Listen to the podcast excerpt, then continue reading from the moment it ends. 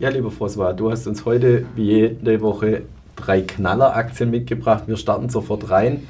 Unser erster Titel heute, Arista Networks. Ja, und ich glaube, das ist richtig fast untertrieben mit Knalleraktien, weil das sind drei Aktien, die haben eine absolute Wahnsinnspersönlichkeit in den letzten zwölf Monaten. Aber starten wir jetzt mit Arista Networks. Marktkapitalisierung 65 Milliarden US-Dollar. Und jetzt kommt der erste Teil der David-Schere. Umsatz lag im 2020 bei 2,3 Milliarden und sollte ansteigen auf 7,4 Milliarden im 2025. Spannend bei diesem Titel ist die Umsatzrendite, die steigt an von 37,7% auf 42,6% im 2025, was eine absolute Sensation ist. Ja, absolute Riese in Amerika, kann man nicht anders sagen, oder? Richtig, in seinem Sektor ja. Und das ist in einer Top-Firma und ich glaube, die Zukunftserwartungen sind absolut phänomenal. Ja, und äh, David Schere, du hast schon gesagt, ist es eine komplette David-Schere? Gibt es auch eine Dividende oder fällt der Teil? Die fällt diese Dividende in diesem Fall. Aber, und jetzt komme ich zum wichtigen Aber, das EBIT steigt von 875 Millionen im 2020 auf 3,14 Milliarden US-Dollar im 25. Das heißt, du kannst dir auf einmal die Dividende schenken, weil ja die Performance und der Buchwert regelrecht nach oben springen. Ja, und du schaust dir die Performance von den Titeln auch immer genau an. Wie lief sie denn dieses Jahr? Also ich würde sagen, absolut phänomenal. Über ein Jahr plus 58,5% versus 10,2% für den Index. Und über fünf Jahre ist es noch viel extremer, nämlich plus 283,4% versus 78,2%. Ja, und geht es so weiter oder gibt es auch irgendwelche Risiken, dass die Performance nicht so weitergeht? Also ganz offen eine schwierige Frage. Aber wenn ich ganz offen sein möchte, wenn du eine Umsatzrendite hast von über 38 oder 39 Prozent in diesem Umfeld, dann heißt es, dass du relativ viel Geld investieren kannst in die Forschung und das heißt, dass du die Leadership-Position weiter ausweiten kannst. Und darum glaube ich, dass Arista Networks momentan keine Konkurrenz haben wird in den nächsten zwei bis drei Jahren. Ja, in dieser Branche, wer sind denn die großen Konkurrenten in Amerika? Also ich sage dir ganz offen, Arista ist eigentlich die Nummer eins und es gibt danach nichts mehr, eigentlich ganz offen gesagt. Es sind nur noch zwei, drei kleine Mitspieler und die werden von der Marktkapitalisierung unter dem BX-Musterportfolio. Das heißt, wir dürfen sie gar nicht hier beschreiben. Und aus diesem Grund sagen wir ganz offen, Pyramide, Arista Networks, eine absolute Top-Aktie und natürlich von der Wertentwicklung eine Sensation. Ja, und hauptsächlich Amerika oder gibt es auch weitere Märkte? Natürlich auch in Europa schon tätig und in Asien, weil die Technologie absolut überragend ist. Und aus diesem Grund ist Arista Networks eine Wachstumsachse der absoluten Superlative, einfach mit dem Manko, dass sie keine Dividende ausschüttet. Ja, schauen wir vielleicht gleich auf den zweiten Titel. Ganz andere Branche, aber wie ich weiß, einer deiner Lieblingstitel. Welcher Titel ist das? Ja, das ist Eli Lilly. Also ich muss dir ganz offen sagen, ich glaube, unsere Zuschauer und Zuschauer sind auch begeistert von der Performance von Eli Lilly. Und es ist eine absolute Kanone, das ist eine Knalleraktie par excellence. Und da hast du natürlich auch noch, wichtig für dich, die Dividende, die ausgeschüttet wird. Also machen wir ganz kurz. Marktkapitalisierung ist bei 551 Milliarden US-Dollar und wir machen den entscheidenden Punkt für dich, nämlich die Dividendenausschüttung. Die lag bei 2,96 US-Dollar im 2020 und sollte raufgehen auf 5,93 US-Dollar im Jahre 2025. Das heißt, fast 90 Prozent mehr Dividendenausschüttung wie im 2020. Ja, und wir haben die Aktie schon öfters besprochen, ist schon äh, seit dem Start, soweit ich weiß, bei uns im Musterportfolio. Aber vielleicht für unsere neue Zuschauer, welche Produkte zeichnet Eli Lilly aus? Also wir haben ganz kurz, es gibt die allgemeine Medizin und es gibt die Krebsmedizin. Und in der Krebsmedizin sind die relativ stark jetzt vertreten, das heißt, sie werden immer wie besser. Und Eli Lilly hat vor kurzem jetzt eine neue Referenz bekommen für ein Schlankmacherprodukt. Das heißt, man kann das mit Pillen oder Spritzen bekommen. Und das ist natürlich eine riesige Marke, die es gibt, weil es gibt ja noch Novo Nordisk, das ist auch ein Titel bei uns im Musterportfolio. Das sind zwei, drei Firmen neben Sanofi, die in diesem Bereich den ganzen Markt abräumen. Man geht davon aus, dass mit diesen Schlankmacherpillen oder Spritzen man eine Gewichtsreduktion hat zwischen 15 und 20 Prozent über 12 Monate. Eine absolute Sensation und man kennt bis jetzt, das ist das Entscheidende, noch keine Nebenwirkungen bei diesen Produkten, was eine absolute Wunder äh, Produkt ist, weil man das bis jetzt noch nie gegeben hat, dass man so schnell abnehmen kann, ohne medizinische Nachwirkungen. Ja, und du hast die anderen großen Pharmaziehersteller auch schon genannt.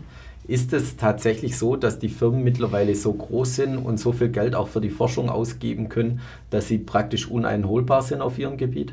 Ich glaube schon, man wird ganz offen, wenn wir jetzt die Zahlen anschauen, für der David Share auch bei Eli Lilly, du hast eine Umsatzrendite gehabt im 2020 von 29,6 Prozent. Das geht rauf auf 37,4 Prozent im 25. Was entscheidend ist, das ist jetzt die Umsatzentwicklung, die geht rauf von 24,5 Milliarden US-Dollar im 2020 auf 46,5 Milliarden US-Dollar. Das heißt, du hast jetzt zwei Teile der David-Schere, Umsatzentwicklung, Umsatzrendite plus noch die Dividende bringt das EBIT regelrecht zum Explodieren. Das ist eine absolute Wahnsinnsgeschichte, weil ja die Firma relativ forschungsintensiv tätig ist, aber trotzdem diese Zahlen hinkriegen kann auf der Finanzseite. Und das macht diese Aktie extrem spannend. Ja, und du kennst dich mit den Pharmazieunternehmen insbesondere sehr gut aus, von der Branche her gesehen. Wie viel investiert vom Prozentsatz her so ein Unternehmen in die Forschung aus deiner? Normalerweise ungefähr 10 bis 11 Prozent. Und wenn du natürlich jetzt äh, 24,5 Milliarden Dollar Umsatz hast im 2020 und du nur 10 oder 12 Prozent reinwirfst, dann hast du 2,5 bis 3 Milliarden. Aber die Tendenz ist natürlich viel höher, weil, und das ist entscheidend, Eli Lilly in den sogenannten hochmarschigen äh, Pharmazieprodukten tätig ist. Ich sage jetzt die Schlankmacherpillen und die Krebsbereich. Das heißt konkret, dass da natürlich die Forschungsausgaben natürlich massiv höher sind, weil man natürlich den Konkurrenz auf, der, auf die Distanz halten möchte. Und aus diesem Grund glaube ich, dass da natürlich die Forschungskosten einiges höher sind, wie man es bei normalen Pharmazieunternehmen hat, weil es auch relativ komplexe Produkte sind. Und da muss man natürlich, natürlich Nummer eins sein, um weitere Kunden anbinden zu können. Ist das auch das höchste Risiko bei den Pharmazieunternehmen, dass sie vielleicht zu lange in die falsche Forschung investieren oder auf das falsche Pferd setzen? Also wenn du zum Beispiel die Novartis und die Roche anschaust, wenn ein, wenn ein Produkt nicht in die richtige Richtung läuft, dann heißt es einfach am nächsten Monat Danke vielmals Tschüss, oder? Das heißt, es gibt natürlich richtige Milestones, sagt man dem in der Pharmazieform. Das heißt Phase 1, Phase 2 und Phase 3. Das heißt, wenn die Phase 1 nicht bestanden wird, dann heißt es Forschung Tschüss und die Leute werden entlassen. Das heißt konkret, man hat da wie im Fußball hat eine Trefferquote, ja oder nein.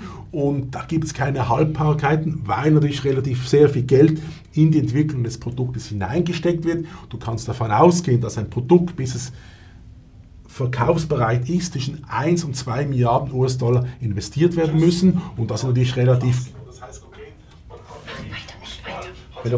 Ja, und das ist relativ wichtig, oder?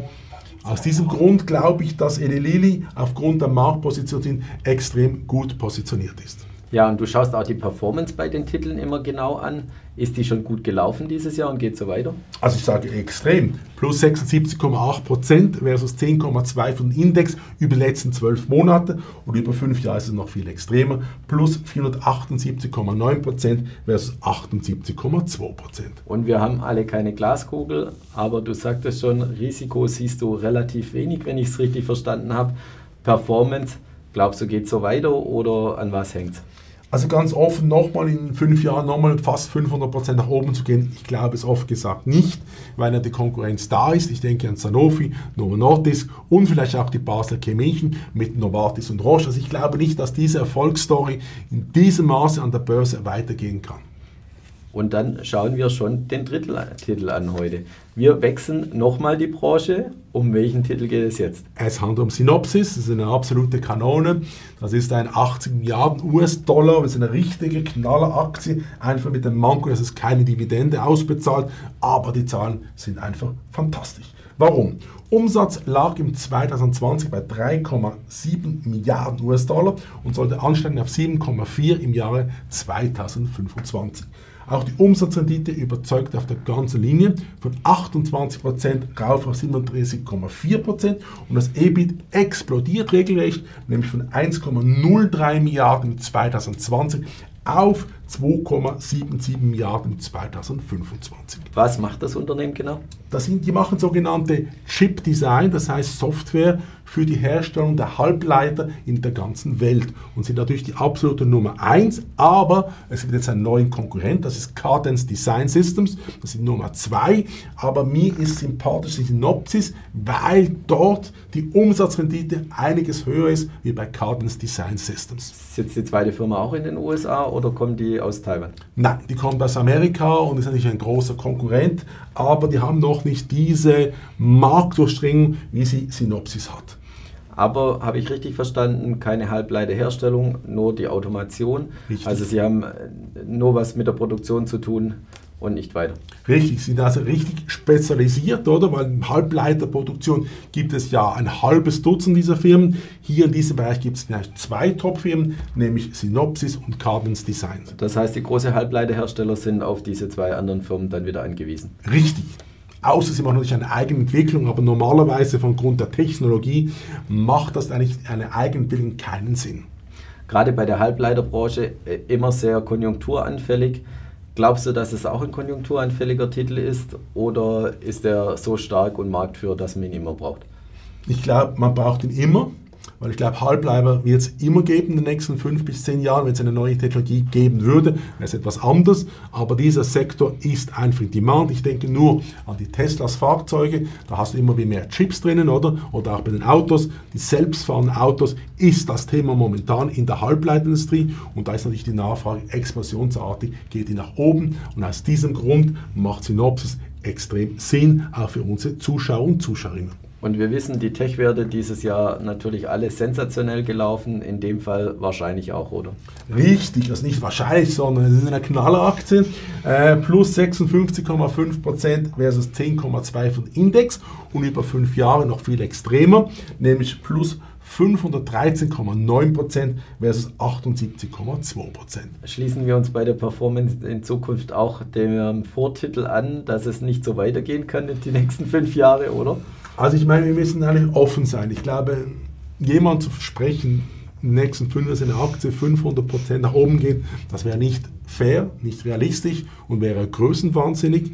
Wenn die Aktie nur 100% nach oben gehen würde über fünf Jahre, wären wir alle glücklich, weil ja der Durchschnitt vom amerikanischen Index massiv unten dran liegt. Also ich glaube, wir müssen einfach realistisch sein und sagen, ja, wir haben die absoluten Top-Werte, die wir Ihnen präsentieren, aber wir können Ihnen keine Zukunftsprognose geben, weil das wäre nicht seriös. Aber wir sagen einfach, dass die Konditionen und die Situation, in der sich Synopsis momentan befindet, eine absolute Traumkonditionen sind. Und aus diesem Grund ist diese Aktie in jedem Portfolio mehr als haltenswert. Ja, ein schöner Schlusssatz. Wie ich sehe, hast du wieder wirklich drei Knalleraktien mitgebracht zum BX Morning Call. Herzlichen Dank dir, lieber François. Und liebe Zuschauer, schauen Sie wieder